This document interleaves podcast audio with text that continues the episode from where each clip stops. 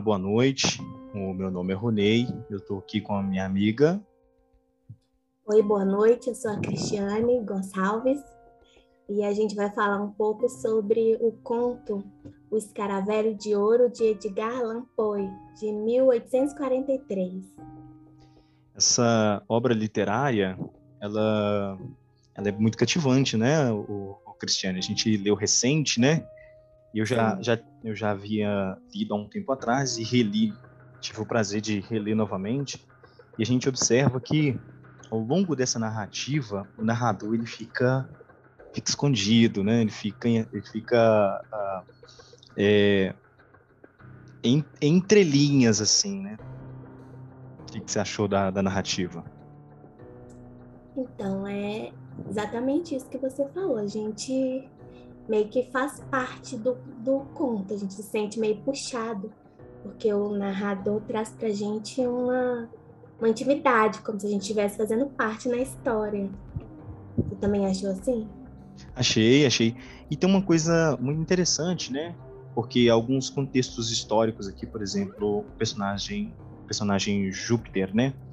Ele é um personagem negro, né? Que ele é um negro livre da, o sistema escravocrata, mas ele ainda continua, né, com seu mestre ali, William Legrand, acho que a pronúncia seria essa, William Legrand. E você vê que há, há, há momentos assim que ele, ele diz assim, olha, quase que eu dei uma surra, né, para ver se ele, ele acordava da, daquele transe dele quando ele achou um, um, um escaravelho dourado. Você sentiu isso também? Então, é, e como o que, o, que a, a, o conto, pelo menos assim, o que eu, a minha leitura, é como se o Júpiter fosse um amigo, um escudeiro fiel, assim, e, e como se ele já tivesse se integrado à família, né? Ele, ele ficou tanto tempo com o Legrand que ele acabou sendo um do, dos únicos amigos que ele tem além do narrador, porque a história deixa um pouco assim que o Legrand era meio antissocial, ele não gostava muito da vida social, tanto que ele vivia à parte numa ilha e o narrador é convidado para visitá-lo numa show, acho que era meio que uma choupana próxima à praia, não é isso? Justamente, era bem isso mesmo, uma, uma ilha totalmente retirada assim do, do povo.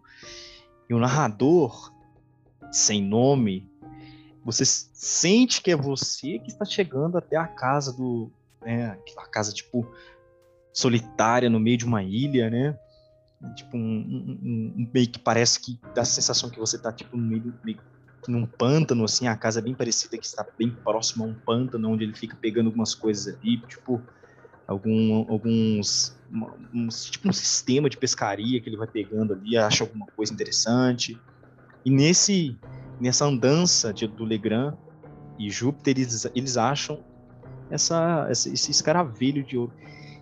E essa é a parte mais, é o, na minha opinião, é o clímax, né? Porque dá a entender que o escaravelho está vivo. Não dá? Sim, dá.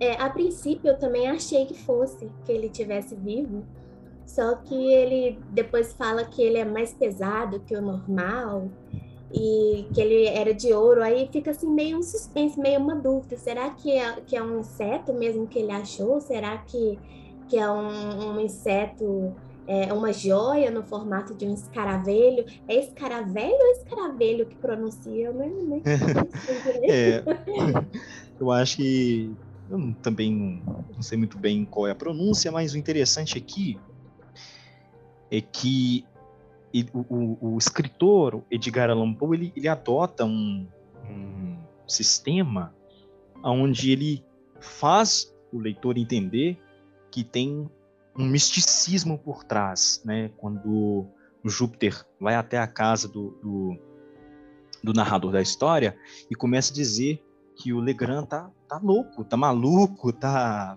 parece que foi picado pelo mordido, né, pelo, pelo escaravelho. Não é isso?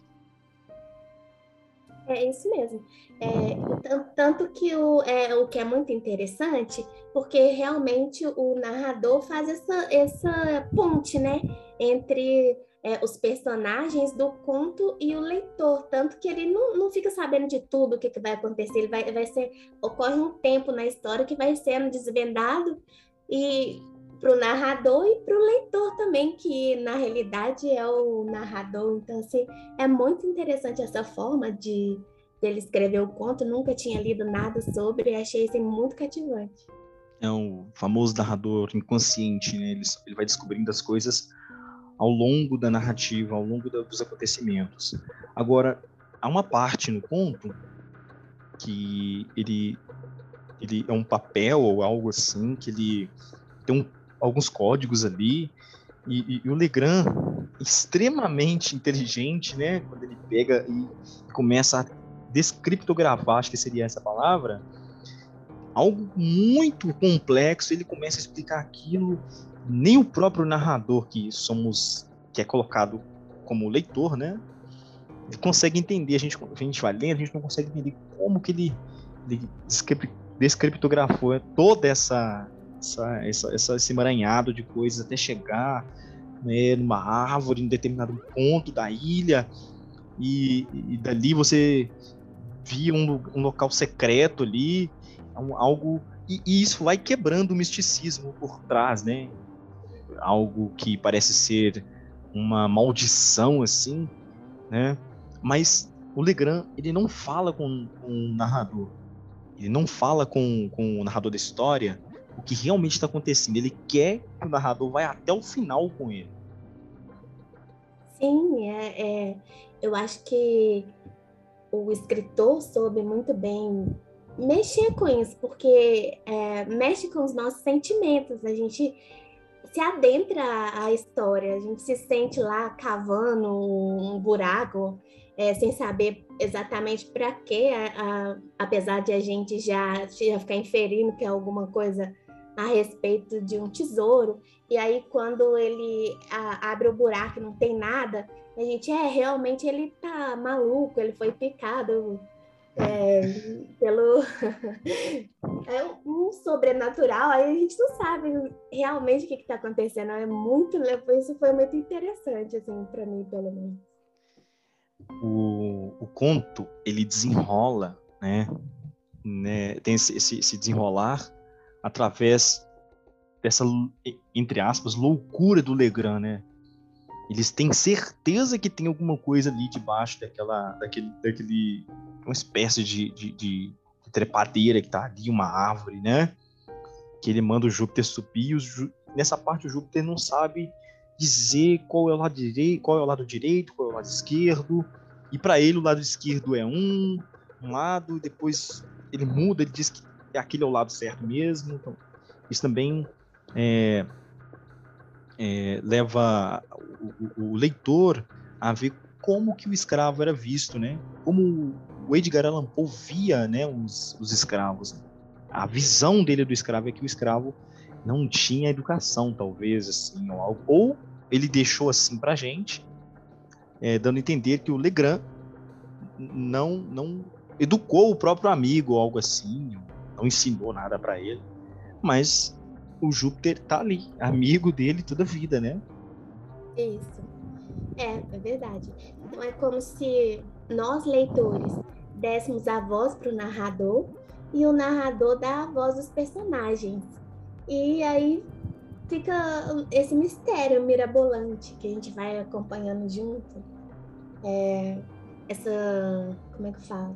Porque é uma coisa assim, racional, que o, o Legrand se põe como o racional, que o tempo inteiro ele está ciente do que está acontecendo. Ele sabe que os amigos estão achando que ele perdeu a sanidade e tudo. Tanto que é, quando termina o conto, ele revela né, que, que ele usou o, o escaravelho por isso, para poder, tipo, meio que vingar deles.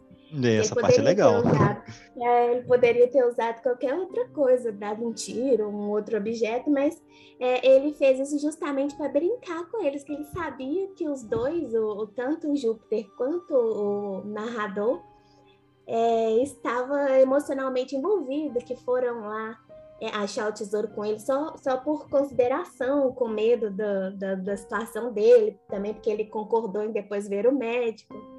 Então, assim, eu achei muito genial, eu gostei muito mesmo. É, o, o autor é um considerado mestre do horror, né? É, Edgar Allan Poe e tem mais um também, né? E eu gosto bastante. É, quem tiver um pouco mais de tempo para ler as obras do H.P. Lovecraft, só que esse já tem um ar mais de, de, terror mais espiritualista, né? Muito pelo contrário do Edgar Allan Poe. E eu acho que a gente vai encerrar por aqui. É uma obra extremamente, é, assim, que a gente indica bastante, extremamente, né? Porque ela, ela é o ápice das obras do Edgar Allan Poe. Sim, dá, é, e é um convite, né? Quando o conto termina, a gente fica até triste, assim, nossa, quero continuar, é um sabor de, de quero mais, porque realmente é, é muito envolvente. Eu achei isso, que é envolvente. É, eu também achei. A gente, galera, a gente vai ficar por aqui, né? Da minha parte, boa noite para todo mundo. Muito obrigado, né, o professor pela disciplina, né? De nos ter dado essa chance de ler esse, esse conto desse escritor maravilhoso que eu particularmente gosto bastante. Tem até alguns livros aqui, né? Eu também agradeço muito a oportunidade. É o meu primeiro contato com o escritor e foi de muito bom gosto. Eu pretendo continuar lendo as obras dele. Obrigado, professor, por essa oportunidade. Boa noite a todos. Boa noite a todos. Valeu, gente. Tchau. Um abraço.